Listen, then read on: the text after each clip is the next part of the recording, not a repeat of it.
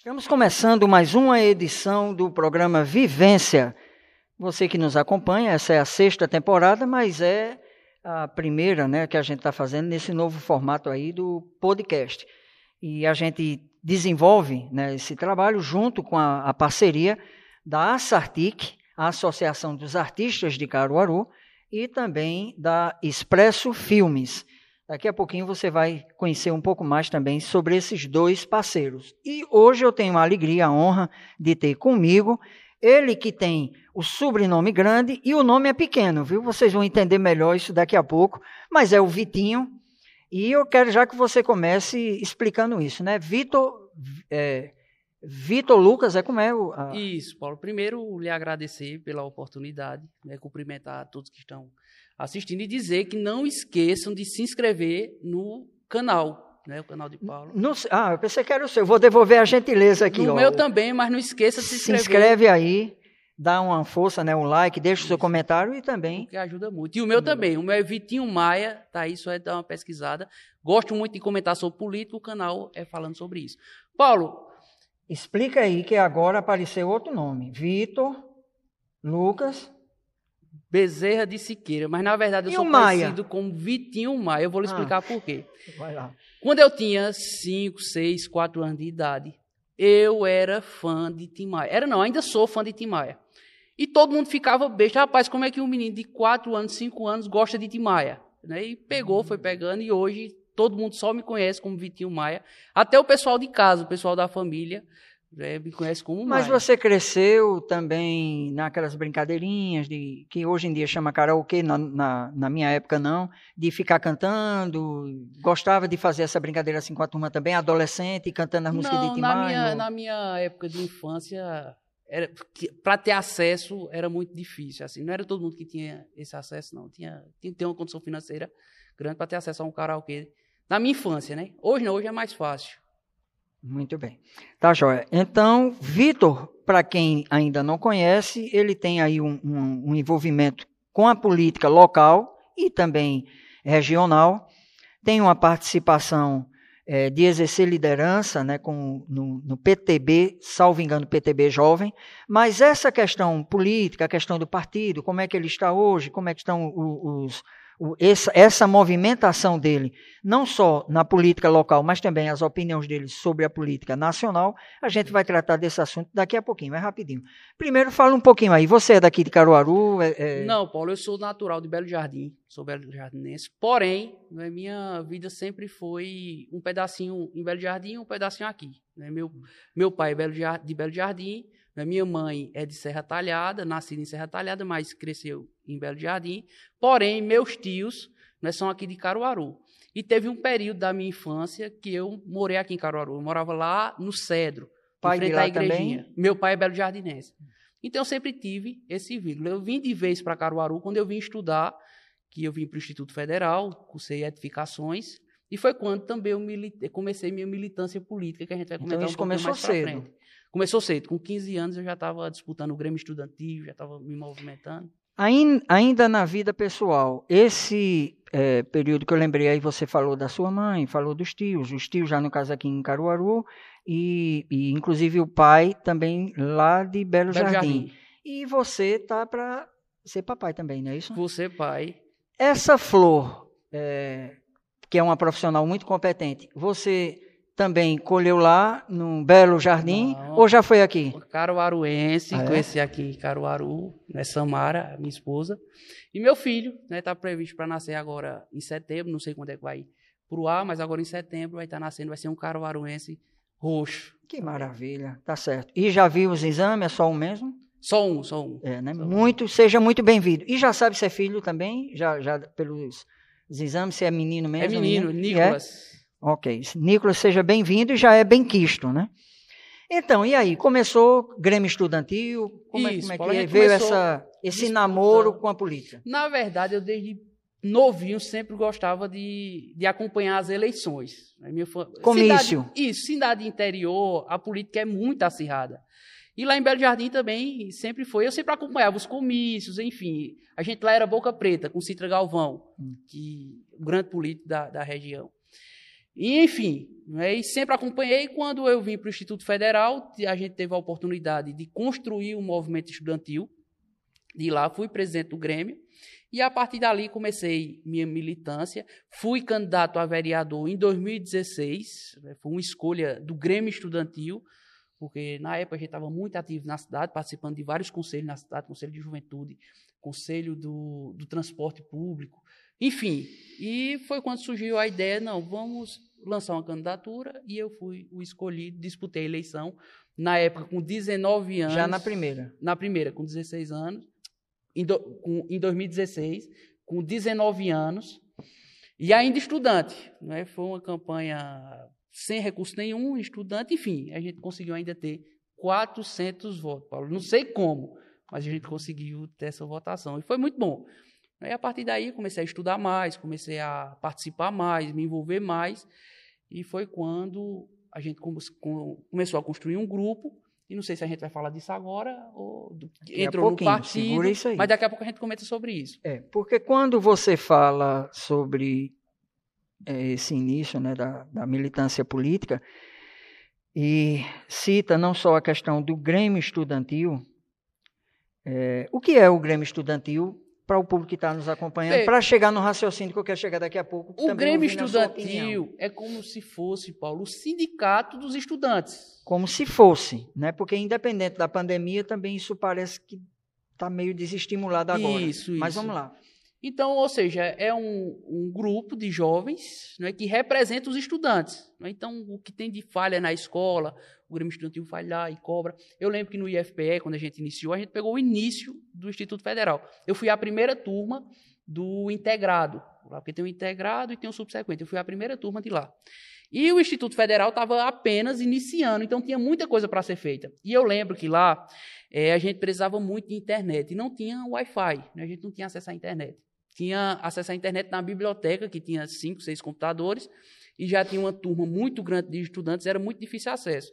Então eu lembro que o Grêmio Estudantil foi a primeira proposta nossa. A gente vai lutar para ter Wi-Fi na, no Instituto Federal, na escola. E hoje o Wi-Fi existe lá por conta de uma demanda. Conquista. conquista. Outra coisa. Vai juntando as pecinhas lembrar, aí que daqui a pouco. Hum. Vamos lembrar também o seguinte: a gente tinha a disciplina de educação física. O Instituto Federal, no início, para quem não lembra, era quatro blocos né, de sala de aula. E a gente praticava a educação física no, no estacionamento, né, no sol quente danado.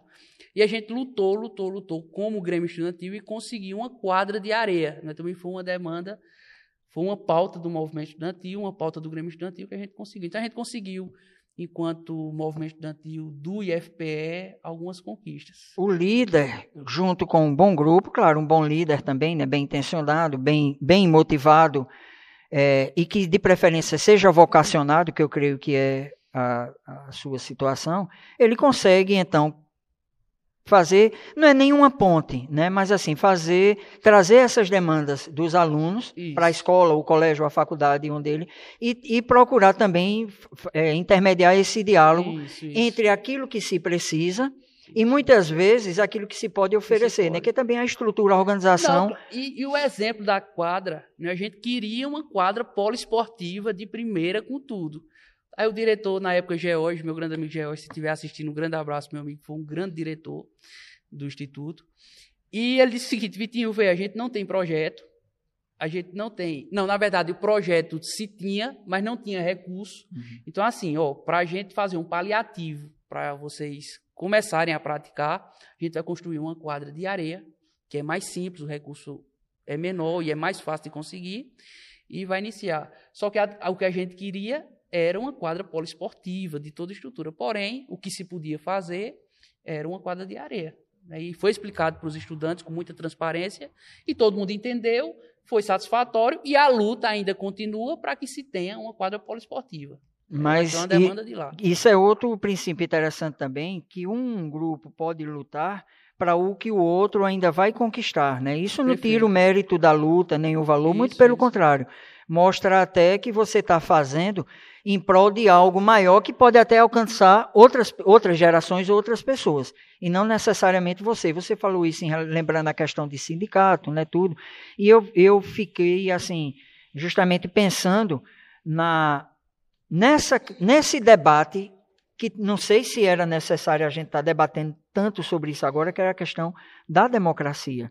Não é? O valor que tem a sociedade organizada é, em, em segmentos ou em setores né, é, para que cada setor, cada segmento tenha a sua representatividade. Claro que muitas vezes durante o, o processo, quem está conduzindo ou pessoas infiltradas acaba mostrando outras intenções, né, não coletivas e sim individuais. Mas isso também não tira o valor da luta e nem da importância de você trabalhar isso. Né? É organizar grêmios, organizar associações, organizar entidades que possam ter uma finalidade maior, que é reunir o coletivo e lutar por essas demandas. Né? Veja, Paulo, e o Grêmio é muito importante também na formação pessoal. É importante lembrar disso. Acaba sendo um treinamento. Tem que né? incentivar a juventude a participar de Grêmio Estudantil, porque é, são os futuros políticos. É ali onde desperta as vocações. É ali pra... onde desperta a vocação. É ali onde você aprende a falar em público, porque você tem que entrar em uma sala de aula para para dar um recado, dar um discurso, senão você fala para 40, 50, 100 pessoas, então ali você já vai criando, perdendo aquele medo de falar em público. Você aprende a articular, né? você precisa conversar, você precisa juntar pessoas. Então, assim, é uma formação muito importante para o futuro da política. Eu acho que deveria ser matéria obrigatória toda escola ter um Grêmio Estudantil e, deveria... e como você analisa a sua forma de conduzir isso na sua época? Eu digo isso porque eu não sei se você alcançou essas, essas disputas, mas é, seja no período de disputa de chapa ou, ou quando se aproximava, geralmente era assim, é, isso trazia um calor tão grande, né, do o clima de disputa, como no campo político, porque é como você disse, não deixa de ser uma preparação, até nisso é uma preparação. E eu já presenciei, né, eu, eu já estive junto com em ambientes assim de disputa pelos grupos, disputa de chapa, ou então na luta mesmo, reivindicando algo, que a pessoa pegava as bancas, né, cadeira, sacode um no outro, ou então rolava. É, pelo seu tipo, eu acho que você não era do que apanhava, era do que batia, né? Na verdade. Ou você sempre conseguiu sempre fui, desenvolver o diálogo? Eu sempre fui o conciliador. Né? Eu sempre consegui. E isso, assim, é, não, não, não, vou falar sobre mim, porque. Massagear o ego, né? É, mas eu sempre consegui conversar com quem é de direita, com quem é de esquerda. Eu fui, é, eu fiquei à frente da gestão municipal aqui de Caruaru, na gestão, no primeiro mandato de Raquel Lira.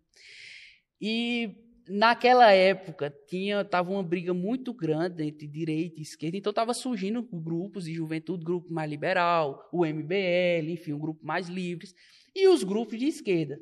E eu sempre consegui tanto conversar com o pessoal da UJR, o JS, como também consegui conversar com o pessoal do MBL, gente sempre colocando uma pauta. Então, assim, eu sempre consegui conciliar. Não sei se isso é uma qualidade ou é um defeito.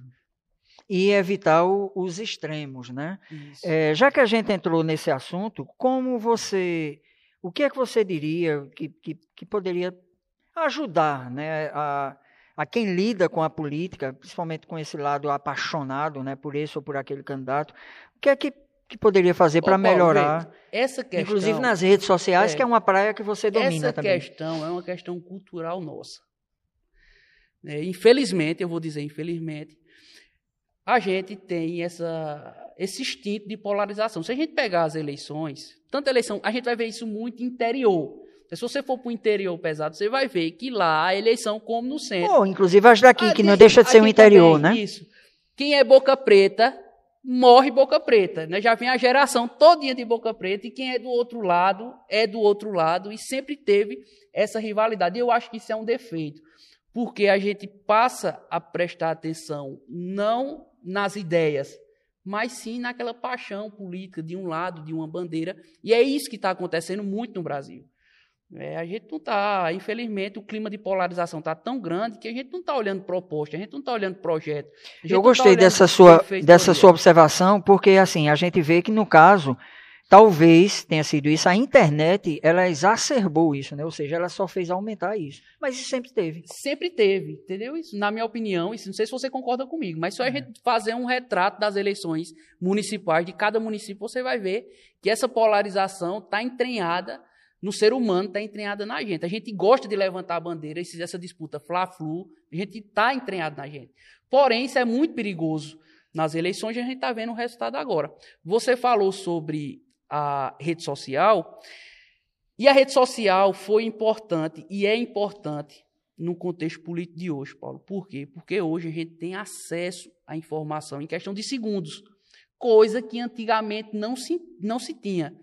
E isso tem um impacto muito positivo nos resultados das eleições. Não sei se a gente vai falar sobre a eleição agora ou mais na frente. Não, pode, pode continuar. Mas se a gente perceber, até 2014, e tem, só vocês pesquisarem aí, você vai perceber que 80, não sei se é 80 ou 70% da população não lembrava, três meses depois, qual era o deputado que tinha votado. Outra coisa que a gente tem que frisar muito, Paulo, a gente precisa mostrar às pessoas a importância do voto para deputado, a importância do voto para vereador. É, muitas vezes passa despercebido e é o cargo que é o nosso próximo pleito, inclusive. Né? Isso é o cargo mais importante, que é quem decide o rumo do país. Então, o que acontecia? Até 2014, as pessoas votavam de todo jeito, votavam porque uma liderança pedia. Era o voto de atacado. Né? Para você ganhar uma eleição para deputado, até 2014 era o seguinte: se você tem dinheiro, tinha dinheiro, então você comprava a liderança, comprava prefeito, comprava cabo eleitoral, e aí esses cabos eleitorais eram responsáveis por uma certa quantidade de votos. Olha, eu vou estar te pagando, agora tu vai ter que me transferir X votos. Era assim que funcionava. Depois de 2014, foi quando a gente o acesso à internet ficou maior. Na eleição de 2018, a gente teve uma ruptura. Né? E a gente vai perceber que muitos caciques do Congresso Nacional não se reelegeram. Né? Eu vou dar um exemplo de Eunício Oliveira, que era o presidente do Senado. Isso repercutiu aqui também, que é para nós, viu? Né? Na, na, própria Câmara aqui também, é, vereadores mais antigos, mais históricos, tiveram mais dificuldade. Isso. Né? Só e que, fora assim, os que ficaram fora. Só que, assim, nessa questão, para vereador, eu tenho uma leitura. Foi um impacto menor. Eu tenho uma leitura diferente, diferente. em relação ao voto de opinião. Hum. Eu acho que para vereador, né, o voto de opinião ainda não tem força para eleger alguém. Mas a utilização das redes sociais, sim. Isso, né? isso. Talvez não para definir a eleição, isso. mas ajuda na projeção, ajuda, na divulgação. Claro. Mas o que aconteceu com a diminuição dos votos desses vereadores mais antigos foi uma coisa que não se tinha em Caruaru, que foi muitos candidatos e candidatos com potencial. Né? Ou seja, a gente teve uma quantidade muito grande de candidatos que tiveram voto. Né? Antigamente se tinha muito candidato, mas era candidato que tinha 80, 100, que não tira a legitimidade. Porém, agora teve muito candidato que teve 500, 800, 900. Então, consequentemente, quem tinha 4, 5 mil votos, caiu a votação. Eu gosto sempre de dar o exemplo de Edmilson Salgado. Né? Edmilson, mas se você chegar no Salgado e falar mal de Edmilson, você sai apedrejado. É um cara que trabalha, você vê Edmilson na rua, você vê. É um cara que trabalha 24 horas no seu mandato. E Edmilson sempre teve votação acima de 4, 5 mil votos. E por que Edmilson caiu para menos, menos de 3 mil votos, se eu não me engano? Deixou de trabalhar? Não, foi a quantidade de vereadores no Salgado que tiveram uma votação grande. Né? Candidatos de 500, 600, 700 votos, que, consequentemente, foi diminuindo no eleitorado de, de Edmilson. Cito o exemplo de Edmilson, mais é, geral. Como, entendeu? Como, porque, inclusive, foi né, o, o mais já, votado na legislatura isso, anterior. Já o voto de deputado, ele é um pouco diferente. Antigamente, até 2014, era o voto de atacado, que as pessoas votavam, sabia nem quem era, votavam porque a liderança está pedindo, porque o prefeito está pedindo. Só que agora... Agora você está juntinho ali, acompanhando. Isso, só que agora, a partir de 2018, eu acho que 2022 vai ter um impacto mais, mais diferente, Agora as pessoas estão votando por afinidade, né? e isso graças à rede social, porque dá esse elo com o eleitor. Então, o candidato que era acostumado a ser eleito dessa forma, quebrou a cara. Foi o exemplo de Eunício Oliveira, foi o exemplo de Romero Jucá, Romero uhum. Jucá, quem diria que aquele homem perdeu a eleição? E entre outros e outros e outros que não se reelegeram e quem conseguiu ganhar reduziu muito a votação. Então eu acho que nessa eleição né, ainda vai ter o voto do atacado, claro, só que eu acho que não vai ser definitivo para o resultado de uma eleição. A gente vai para um pequeno intervalo e, inclusive, nesse assunto de internet, uma linha que eu gosto de, de absorver é aquela de educar os algoritmos. Né? Então, se você curte muito uma coisa que é agressiva, que é violenta, que é claro que aquilo vai, a tendência é que aquilo fique aparecendo mais né, na, na, na sua linha de tempo e você vai se envolvendo mais com aquilo. Então, o bom mesmo é você é, evitar esses temas mais polêmicos e, e, isso vai, de alguma forma, purificando e melhorando. Vamos para um rápido intervalo, daqui a pouquinho a gente volta.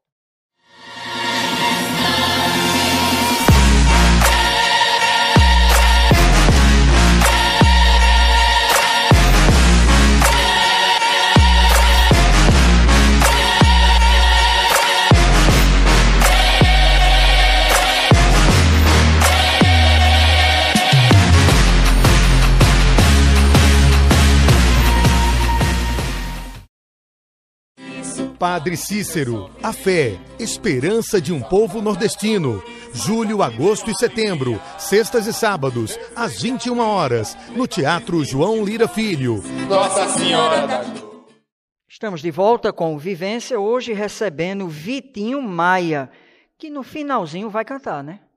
Não, no meu dom não é cantar. Eu, eu posso até. Pode até cantar, mas não. Não é meu dom, não, Paulo. Vitinho, conta agora pra gente essa história do PTB Caruaru. Inclusive no blog, quem, quem acompanha viu que há um tempo atrás a gente colocou é, PTB Caruaru perde quadros. E isso é normal, natural, os partidos estarem se realinhando e, e se reorganizando a partir. Mas como é que fica a sua situação? Você está afiliado, não está? É, exerce liderança? Já está indo para outro partido?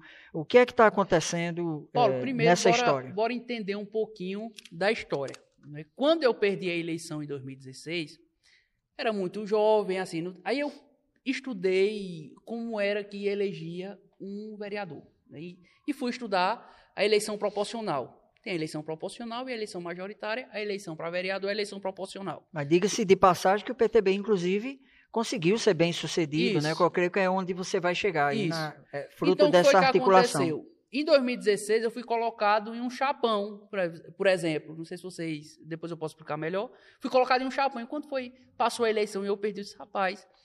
Para mim poder ganhar a eleição, eu preciso estar em um grupo que eu possa disputar por igual.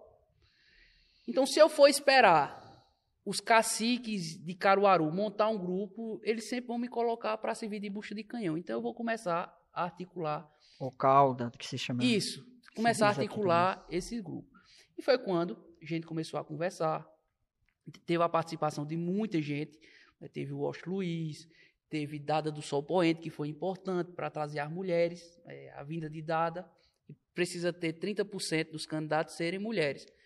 Né? Então teve Jorge Casa Grande, enfim, a gente começou mensalmente a se reunir, né? todo mês reunião, a gente estudava o cenário, estudava como era que ia ser a eleição, enfim.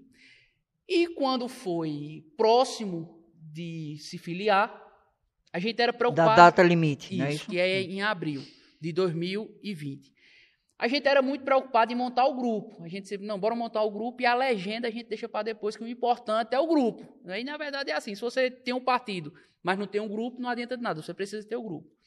E foi quando estava próximo, então surgiu vários partidos e a gente teve uma conversa com o senador Douglas Sintra, né, que era o representante do PTB aqui em Caruaru. E o PTB era interessante porque no estado ele já tinha lançado uma candidatura em 2018 que foi Armando Monteiro. Então a gente pegou, não, bora pegar o PTB, bora ir para o PTB, porque é um nome que já está conhecido na cabeça dos caruaruenses, que é o número 14 do PTB, e possa ser que isso tenha uma influência no resultado final do grupo. E realmente teve, a gente vai chegar lá. E a gente teve uma conversa muito boa com o Douglas Sintra, né, apresentou o projeto, né, apresentou toda a proposta, e ele cedeu a proporcional. Disse, ó, a eleição proporcional a é com vocês, ninguém mexe aí. E foi o resultado, a gente conseguiu montar um grupo de 35, né, foi é, o partido que Conseguiu. todos os candidatos tiveram voto, né? todos os candidatos, a gente teve esse cuidado para não ter essa questão de candidatura laranja, enfim. Todos os candidatos tiveram voto, todo mundo disputou por igual. Não é? Todo mundo não teve esse que teve um voto maior, não teve, todo mundo por igual. E, a, e no grupo a gente dizia o seguinte: ó, quem passar de mil votos é eleito. E realmente as duas pessoas que passaram de, de mil votos foram eleitos, que foi Jorge Quintino e Felipe José. E o final disso foi um resultado muito bom. Né? A gente conseguiu ser o quinto partido mais votado, Paulo. A gente teve mais de 12 mil votos. Né? O voto de legenda foi importante para a gente também, ajudou nessa soma. E a gente conseguiu fazer dois vereadores. E o grupo continua firme, porém, não mais um PTB, porque depois que passou a eleição, é, o PTB, o PTB já estava namorando com o Bolsonaro, né, querendo participar do Bolsonaro, enfim, e mudou todo o seu estatuto. Acabou que expulsou o senador Armando Monteiro aqui do diretório estadual e a gente era ligado ao senador Armando Monteiro, então Armando Monteiro foi expulso e não tem mais ambiente para o grupo, né, o nosso grupo proporcional, que continua firme, a gente continua se reunindo. Né, só esse ano a gente já fez mais de três reuniões, continua firme, e a gente já está estudando a possibilidade das próximas eleições. Porém, em outro partido. Né, a gente não vai continuar. Mas esse grupo já sabe para onde vai se alinhar? Veja, como... Paulo, tudo vai depender. Ou mais próximo? Tudo vai depender da eleição de 2022. Né, o que é que eu defendo dentro do grupo? A gente teve 12 mil votos para proporcional. Então é um grupo, tem força, tem voto. Então o que é que eu defendo dentro do grupo? Ainda não é uma ideia de consenso, né? A gente ainda está debatendo que é o nosso grupo lançar uma candidatura. Eu acho que o nosso grupo, agora nas eleições de 2022, tem que lançar uma candidatura. Se a gente não lançar uma candidatura, a gente vai pelo apoiar. Pelo menos a estadual. Pelo menos a estadual. Claro, a gente apoia, é, lança um estadual e vê e faz um alinhamento com o federal, federal, e dependendo do caso até libera alguns do grupo. Isso, a gente está chegando nesse consenso ainda. Eu acho que até dezembro a gente fecha essa questão.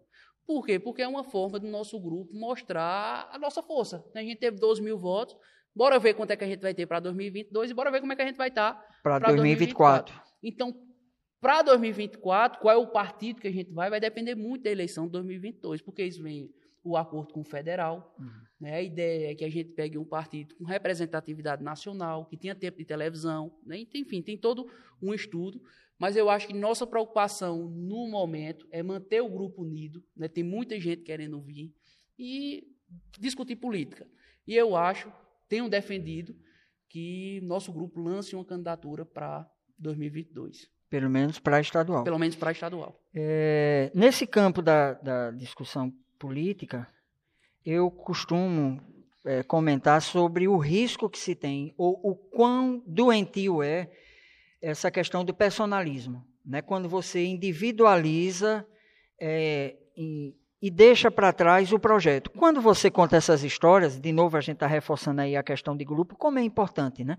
você ter a visão de grupo. Porque quando você tem a visão de grupo, mesmo que eventualmente o partido saia, digamos, do, dos trilhos, mas o grupo permanece o grupo tá forte. Tá firme, é. O ideal é que o grupo permaneça no partido, né? porque essa história também de não ter partido, eu também não simpatizo com ela. Tem que ter partido sim, o partido ele dá uma, um, uma instituciona melhor né, o processo. Para disputar e você precisa de uma legenda. Precisa. E o partido também precisa, quem está no partido precisa saber exatamente o que o partido pensa, o que não pensa, né, a questão de regimento, estatuto, porque tem muito partido também que ele funciona só naquele período de eleição. Tem partidos que são mais, eles têm uma durabilidade maior, eles têm uma, uma visão mais longe.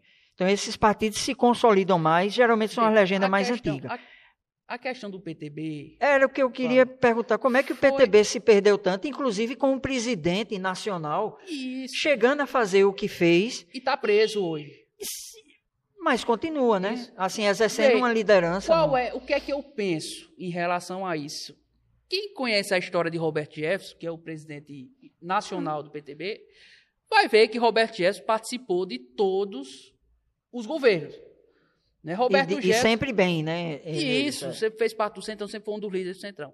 Fez parte do governo Collor, né? Foi ele que foi para a tribuna lá defender o impeachment, é, ser contra o impeachment de Collor, foi defender Collor. Então, assim, fez parte do governo Collor, fez parte do governo Fernando Henrique, fez parte do governo Lula. Assumiu os Correios e foi aquela questão do mensalão, partiu de Robert Jefferson.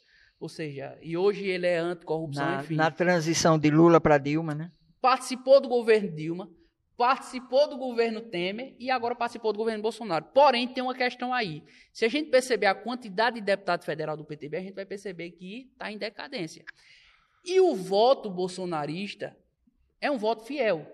Não é um pessoal que fiel. Então ele viu isso e disse: opa, agora tem a forma da Muita gente. gente, né, surfou Isso. nessa. Então, bora aderir ao bolsonarismo, bora fazer deputado federal, porque é o que importa para o partido, né? a quantidade de deputado federal que define o tempo de televisão, que define o fundo partidário, que define o fundo eleitoral. De novo aí, ó, a dica, né? A importância de se escolher direitinho os deputados que você Isso, vai. isso.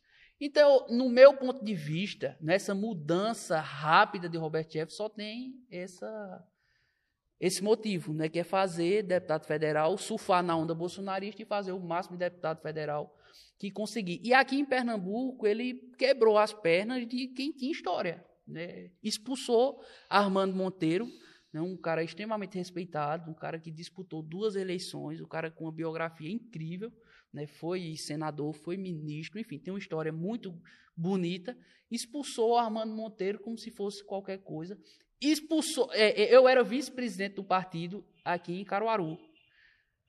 Mudaram todo o diretório até hoje, nunca disseram, olha, tu vai estar fora, enfim, olha, tu vai, tu pode somar com a gente. Mexeram sem dar satisfação. Sem dar satisfação nenhuma, nem agradecer. Né? A gente fez dois vereadores aqui em Caruaru, o grupo né, em si batalhou muito.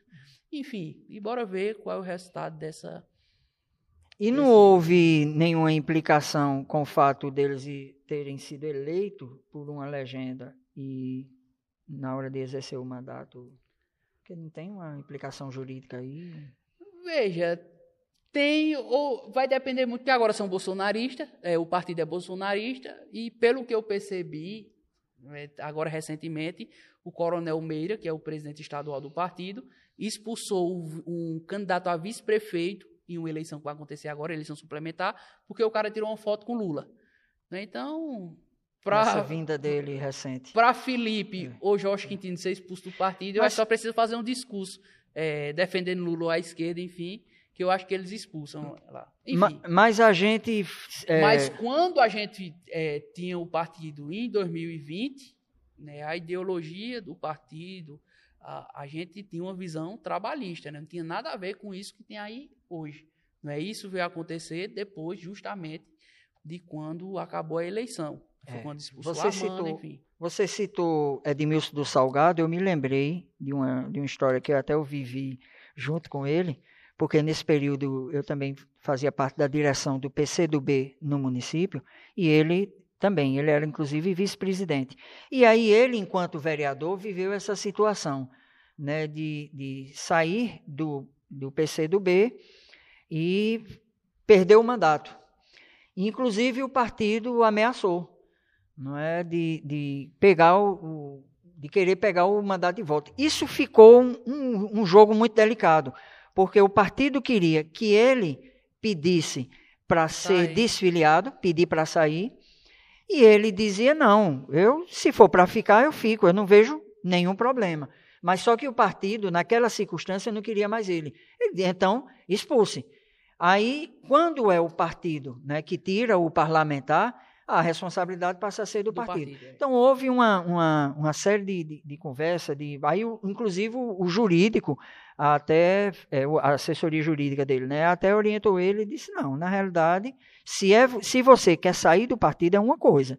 Né, então, o partido pode requerer o mandato. Agora, se é o partido que não, não, não quer mais vocês, só que nesse processo jurídico, isso pode ser é, argumentado também. Não é? Ou seja, não é que o, que o partido não esteja mais aceitando o, o Felipe e o, o Jorge Quintino. É também o partido que se distanciou Isso, né, do que antes ele defendia. defendia, que havia um alinhamento com o que eles também. Isso, isso, perfeito. Eu acho que é mais ou menos por aí. Perfeito, perfeito.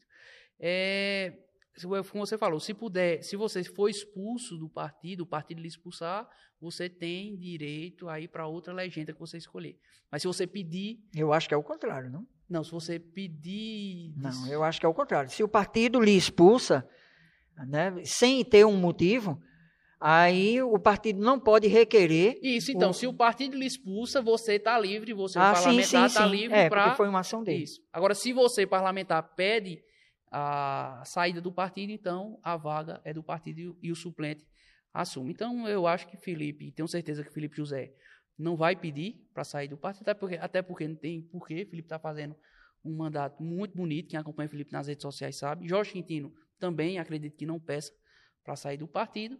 E quando em 2024 abrir a janela para abrir a janela para se poder mudar de partido, vai para outra legenda que que é o tempo propício para isso. Foi novamente voltando ao caso o, o Edmilson do Salgado. A gente misturou um pouquinho mas você entendeu né? Que é a mesma coisa sendo diferente como isso. eu costumo dizer. Chapão chapinha. Veja, você ficou de explicar o melhor? O Congresso tentou colocar o distritão.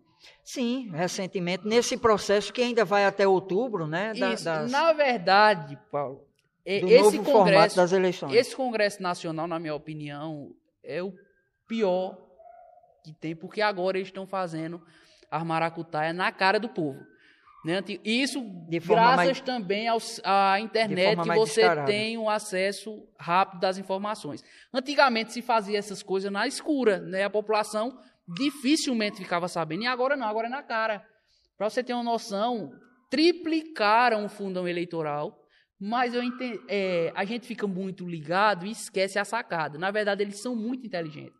Eles pediram para triplicar, mas a verdade, o interesse deles era que dobrassem o fundão eleitoral. Ou seja, reduzindo, ficaria na mesma. Isso, ou seja, 4 bilhões o, o fundão eleitoral vai ser agora, Paulo. Isso é um absurdo. No momento que a gente está vivendo, é muito, é, é, é assim, é de se Desproporcional. Revoltar. E agora o distritão, porque o que acontece? Se a eleição proporcional permanecesse, muitos deputados que estão eleitos agora iam perder o mandato, né? ia perder a eleição. Por quê? Porque na eleição proporcional, o partido precisa atingir uma quantidade mínima de votos. Né? Que para deputado federal aqui de Pernambuco é mais ou menos 180 mil votos. Né? Ou seja, o partido precisa atingir 180 mil votos para poder fazer um deputado. E o mais votado do grupo é o que é eleito. Porém, como era que os deputados iam conseguir formar grupo né, para conseguir atingir essa votação de 180 mil votos? Não ia conseguir. Né? Quem danado um candidato pequeno ia querer disputar com um candidato a deputado federal, com um mandato, com recurso, enfim. Então, ou eles mudavam essa regra, ou então muitos iam ter que sair dos partidos, né? os partidos iam morrer, de fato, e Perdi o raciocínio. É o cachorro, né? E agora? Tem como. Tá ouvindo aí esse cachorro? Um, dois, Não. três, voltando. Então, para eleger um deputado federal, né, você precisa atingir um quociente eleitoral, que é a soma do grupo, né, e, o e, o candidato mais votado desse grupo, por exemplo, aqui em Pernambuco, é aproximadamente 180 mil votos que o partido precisa atingir. Então, atingindo esse, esse valor, o mais votado do grupo é o que é o eleito. E se o distritão passasse como eles queriam, que na verdade a intenção não era passar o distritão, a intenção era aprovar a volta das coligações. Esse era o objetivo. Jogou Foi tanto que ninguém coisa com a é, outra na jogou uma, uma coisa, ninguém falou da volta das coligações, falaram muito do distritão, então apagaram o distritão e a volta das coligações passou tranquilamente, que era esse o objetivo. Então, com as voltas das coligações, o deputado que só, ele está sozinho no partido, ele pode coligar com outro partido e garantir a sua reeleição, pelo menos garantir a sua disputa por igual. Como você falou, né, para a gente ter cuidado no voto para deputado, porque esse voto lá em cima vai respingando nos municípios, né, na, na, nos, na, nos, diversos sentidos, não só em relação às leis, a, mas inclusive, de novo, no processo eleitoral, e o que é que isso traz de novo, por exemplo, para a eleição de 2024? Veja, pra, o voto para vereador, feito a gente já comentou antes, é um voto um pouquinho diferente do voto para deputado. Né? Tem outra característica, tem outra pesada. Eu sempre digo o seguinte: para você ganhar uma eleição para vereador, você precisa ter. Mas as mudanças em relação à coligação. A... Isso, agora vai poder chegar lá. Vai poder chegar lá. Né? Que colocaram os coitados dos vereadores como cobaia em 2020 é, muitos vereadores perderam o mandato né, com, com o fim das coligações e agora mudou completamente, ou seja, Quando é para beneficiar eles, quando é para eles sentirem, aí tira. Quando é para os outros. Então, mas você estava falando, em relação à coligação, melhora, né? Porque volta, melhora em relação aos vereadores. Porque vai, vai possibilitar. Isso, vai possibilitar é, a construção mais fácil do grupo, entendeu? Para mim, eu não vejo diferença, porque a estratégia da gente é manter um grupo só fechado. Essa coesão, né? Do... Então, para a gente não vai ter muita diferença. Porém, para quem não é experiente em montagem de grupo, para quem, então assim vai ficar mais mais fácil. E no perfil geral de campanha que você também ia dizendo, não, não faz é, é, na realidade é, não faz tanta diferença que são é distinto, né? O, a, não é não se repete esse processo da campanha do deputado com o vereador. Isso porque o voto para vereador, isso é a minha opinião, tá, Paulo? Pode ter pessoas que pensem é. diferente e vocês comentem aí a opinião de vocês. Mas na minha opinião, para você ganhar uma eleição para vereador, você precisa ter três coisas. Você precisa ter dinheiro é, para ter estrutura, para poder conseguir chegar a mais pessoas, para poder ter material de campanha bom, enfim. Precisa ter amigos e precisa ter serviço prestado. Né, que é aquele. Porque o voto de vereador é o voto da proximidade. Se você perceber, é, você tem vários amigos que é candidato. Você não tem só aquele feito um deputado. Um deputado é só aquela pessoa que você nem conhece e vota. Vereador não. Vereador tem um cara da sua rua, tem um líder do seu bairro, tem o seu tio, tem o seu pai, tem o seu primo, enfim, tem, sempre vai ter um, alguma pessoa próxima a você. Então o voto se torna mais difícil, porque são muitos candidatos para disputar uma quantidade de eleitorado pequena. Então, para você ganhar uma, eleição para vereador, esse é o meu ponto de vista, você precisa ter dinheiro, para ter estrutura, você precisa ter amizade e você precisa ter serviço prestado. Esse é o pilar, na minha opinião. Para encerrar, é, eu quero provocar você com uma questão aí, que quando você fez o primeiro ponto, o segundo ponto, o terceiro ponto, só vem à mente o seguinte: e mídia e rede social? Porque nesse processo, principalmente naquela marca que você colocou, 2014, 2016, outro processo, 2018 a outra. Nesse processo, o uso das redes sociais, se por um lado ajudou muito né, a promover e divulgar, né, e trazer um volume maior de informação, também trouxe muita desinformação, Foi. muita fake, fake news, news, destruiu vida de, de uma parte, eu não vou nem dizer muita gente, mas destruiu. Isso também, para quem lida com política, inclusive política boa, né? quem, quem procura fazer a política da forma correta, muitas vezes é desestimula demais. É, é. Parece uma luta desigual é. e injusta. Você acha que a gente consegue se livrar disso? Veja, não, na até ele... porque você não colocou. Para a eleição de 2024, eu acho ainda que não. Por conta dessa característica do voto do vereador. O voto do vereador é um voto de proximidade. Né? Dificilmente, dificilmente, principalmente quanto, quanto mais interior a cidade, esse perfil fica mais forte. Principalmente é, em cidade interior. A né? fake news corre rápido, mas o, a contrapartida também, porque é tudo muito perto ali. Porque o voto de opinião para vereador é muito pequeno. O voto de opinião, isso é uma opinião minha, quem discordar, comenta aí embaixo. O voto de opinião em cidade do interior não elege vereador. É importante, soma, mas não é uma votação suficiente para se ganhar uma eleição, que é justamente o voto da internet, é o voto da opinião, que é quando você se identifica com o candidato, você gosta das propostas dele, mas ainda não é suficiente porque a concorrência é muito grande para vereador. Já para deputado, não, para deputado é diferente. É um voto, não é um voto de proximidade. Você não conhece o deputado que você vota. Você vê na televisão, você vê na rede social, mas você não conversa, você não bate um papo. Diferente do vereador, que está no seu dia a dia, está na sua, enfim, na sua convivência. Então eu acho, Paulo, que para 2024 ainda não. Espero estar tá errado. Eu quero muito estar tá errado, mas eu acho que para 2024 ainda não. Mas eu acho que eu acho que uns quatro, cinco eleições a gente vai ter já esse voto mais, porque as pessoas estão mais atentas. Querendo ou não, o acesso à informação está alertando mais as pessoas em questão do voto, coisa que antigamente não se tinha. É, político não precisa necessariamente ser novo para você inovar e renovar né, a política. Por exemplo, tem gente que diz, não, rapaz, vamos mudar, tirar quem está aí, que já é muito velho na política, e colocar quadros novos. Nem sempre isso resolve, porque às vezes você tem um bom quadro, que é experiente, que é maduro, que, que já dedicou muitos anos à vida pública, tem todo um histórico e que vale a pena mantê-lo, sim, no mandato, trazendo, principalmente se ele souber se modernizar nas ideias também.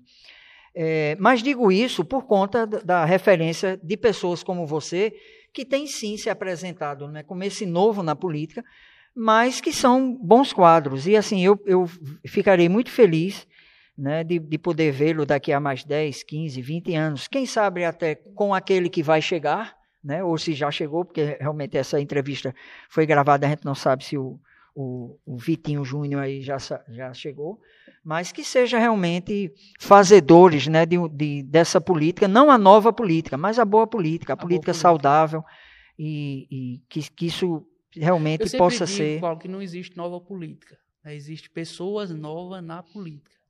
Mas enquanto a gente tiver esse sistema político, não tem como ter uma mudança. Isso precisa, dificulta, né? Precisa ter uma mudança abrupta para poder essa nova política. Né? Mas o, você pode ter políticos com postura diferente. Né, que e que vá conduzindo esse processo até lá. Como a gente conversou no início, às vezes até você pode nem ter né, a, todas essas conquistas, mas certamente vai deixar para a geração vindoura. Político que tenha compromisso com dinheiro público, né? Porque hoje a regalia que se tem é muito grande, é escandaloso. Tanto de auxílio, auxílio paletó, auxílio não sei o que lá, auxílio mudança, auxílio até para você sair tem auxílio.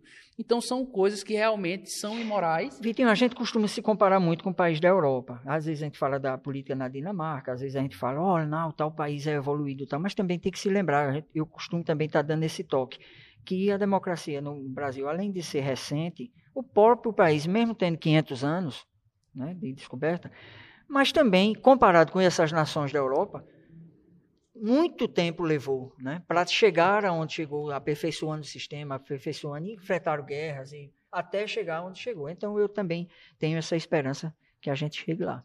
Vai chegar lá. Ô, Paulo, e outra coisa que a gente não comentou, mas tudo que está acontecendo na política nacional, na política estadual, na política municipal, só tem um culpado, Sabe quem é? O eleitor.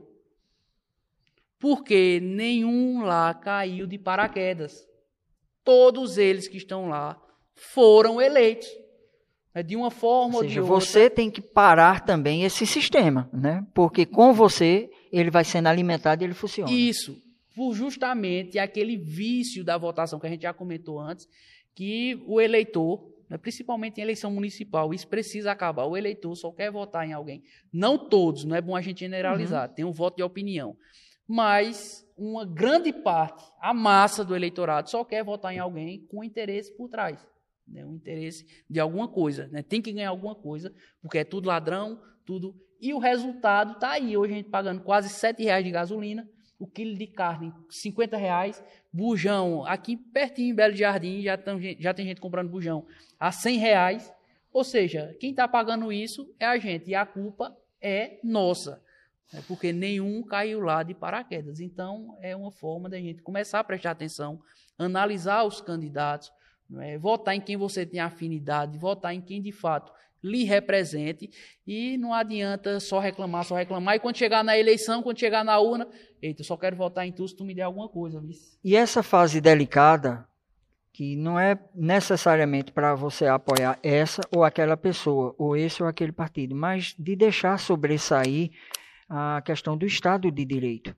Não é? Tem certas coisas que a gente não aceita, que a gente não concorda, que a gente não, não é por questão pessoal, é para preservar o Estado de Direito que depois de tanto tempo, de tanta dificuldade, né, isso aconteceu no passado e fica sempre propenso a acontecer de novo. Então, defender é, determinada situação ou ser contrário a determinada situação não é necessariamente porque você está simpatizando né, com um ou com outro candidato. É a defesa né, do Estado de Direito, isso, a defesa da democracia. da democracia. Que está assim, está em risco e ao mesmo tempo eu acredito que não está, porque o Brasil está muito sólido em questão das instituições. Mas o que a gente está vendo aí todo dia é um atentado golpista. Né? Inclusive, é, não sei se vai ser antes ou vai ser antes ou depois vai passar essa gravação, mas no dia 7 de setembro né, vão ter manifestações no Brasil, pedindo justamente a volta da ditadura, a intervenção militar, enfim. Né? Veja o momento que a gente está vendo. Porém, eu acredito que isso não irá acontecer, porque nenhum país desenvolvido vai dar respaldo a um golpe aqui no Brasil. Eu sei que é sonho de muita gente, mas isso não vai acontecer, pelo menos na minha opinião. Vontade se tem de fazer, né? mas não tem. Mas não tem força no mundo para conseguir respaldo de um golpe. É. Você se considera cristão? Cristão. Estou perguntando sem saber mesmo se é cristão católico ou, ou cristão evangélico, Sou cristão de uma dessas linhas. Cristão evangélico É. vai me deixar mais à vontade ainda para eu lembrar com você, né, para eu trazer para essa, essa comparação, que é o seguinte. Nós temos liberdade, não é verdade? Antes de conhecer Deus, ou de se relacionar com Deus, a gente não tinha. E agora, a partir dele, a gente tem liberdade. Liberdade para fazer o que quiser, como quiser, quando quiser? Não. Não é? Então, ele não nos libertou para a libertinagem. Ou seja, não é uma liberdade que nos leva para fazer o que é errado. É a liberdade que a gente tem para fazer o que é certo. O que é certo não precisa ser chato, enfadonho, não precisa ter a cara de pecado. Não. Né? Apesar de que nem tudo nos convém, mas tudo nos é lícito.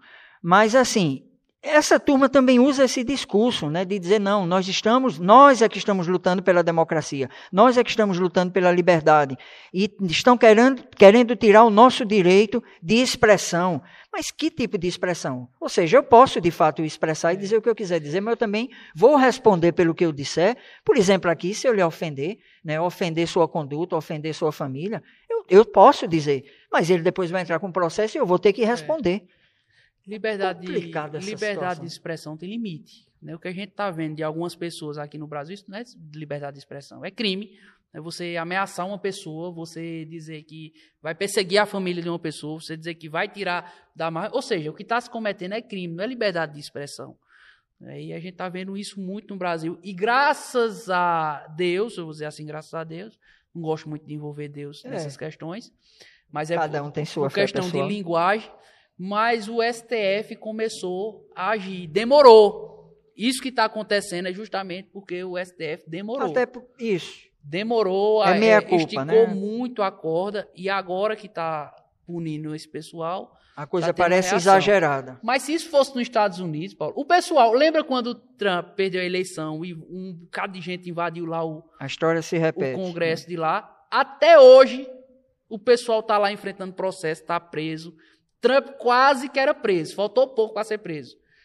Né? Ele nem fala mais sobre isso. Ou seja, porque é uma democracia e o pessoal lá respeita o, o Tribunal de Justiça lá funciona. E aqui não, aqui demorou muito, né? Esse pessoal teve muita liberdade, xingou muito. É a mania que foi se colocada, né, de se você tem um bicho com carrapato, em vez de você cuidar do carrapato, né, e ali da- do carrapato não, né, mas assim, cuidar do bicho, tirando o carrapato, Isso. você quer matar o bicho. Então essa história de querer acabar com, com as câmaras, de mandar fechar tudo, o Supremo não presta, deputado nenhum, todos eles é tudo ladrão, não sei o que, acabar com tudo, é uma desculpa que inclusive no processo histórico a gente já viveu, né? Tudo isso é uma desculpa. Paulo, e tu acredita? É porque ele, é, esse pessoal, eles fazem muita zoada. Mas é um pessoal muito pequeno. É porque a gente na dimensão, a gente não vê o pessoal. e na dimensão de novo das redes sociais. Eles são muito ativos, eles participam, eles gritam, eles vão para a rede social, eles vão para a rua. Quem não está disposto a ir para a rua no momento Em período de gente tá pandemia. vivendo? Então, assim, é um pessoal ativo. E faz parecer ser muitos, mas não são. É uma, é uma cúpula pequena. E o resultado está aí, as pesquisas estão mostrando. É, creia ou não creia, né? É, crê ou não crê em pesquisa, né? Eu acredito, são números. É, e mesmo quem diz que não crê, acaba acreditando quando a pesquisa vai favorecer ele, né? É, Nós conversamos hoje, inclusive já estourando um, um pouquinho o tempo, mas você pensa que a gente vai terminar. Quando desligar aí, a gente vai permanecer papeando. É, com o Vitor, ou Vitinho Maia, né, que me trouxe aí essa alegria de conhecê-lo mais nas suas ideias. A gente já, já, já tinha, já nutria essa admiração e esse respeito por ele, pelo trabalho dele antes. E hoje a gente conversando mais, dividindo essas ideias com você, é, a gente pôde é, aproveitar mais né, desse conhecimento que ele tem. Novamente, registrar a gratidão à Sartic, Associação dos Artistas de Caruaru, e também a Expresso Filmes. Vitinho, massa. Paulo, você aqui. Muito conosco. obrigado. Né? Foi ótimo. E assim, é, tem que parar por conta do tempo. Mas senão a gente ficava a noite toda aqui conversando, que é muito bom conversar com política. Eu acho que está faltando E isso, conversar com quem entende, quem conhece. política é muito bom. Então, pessoal, não esquece de se inscrever no canal de Paulo Nailson, né, no canal. E se puder se inscrever no meu, dá uma olhadinha aí, Vitinho Maia, que eu falo política todo dia. Instagram, no, no E Facebook. tento ser o mais é, imparcial, né? Imparcial é quando não tem nada. Tento ser o mais imparcial possível. Mas vai lá, deixa lá a tua opinião e se inscreve. E bora construir junto uma narrativa. Muito obrigado, viu, Paulo? É, agora, na defesa do direito, Isso, né? isso, aí isso. aí a gente é parcial. Não,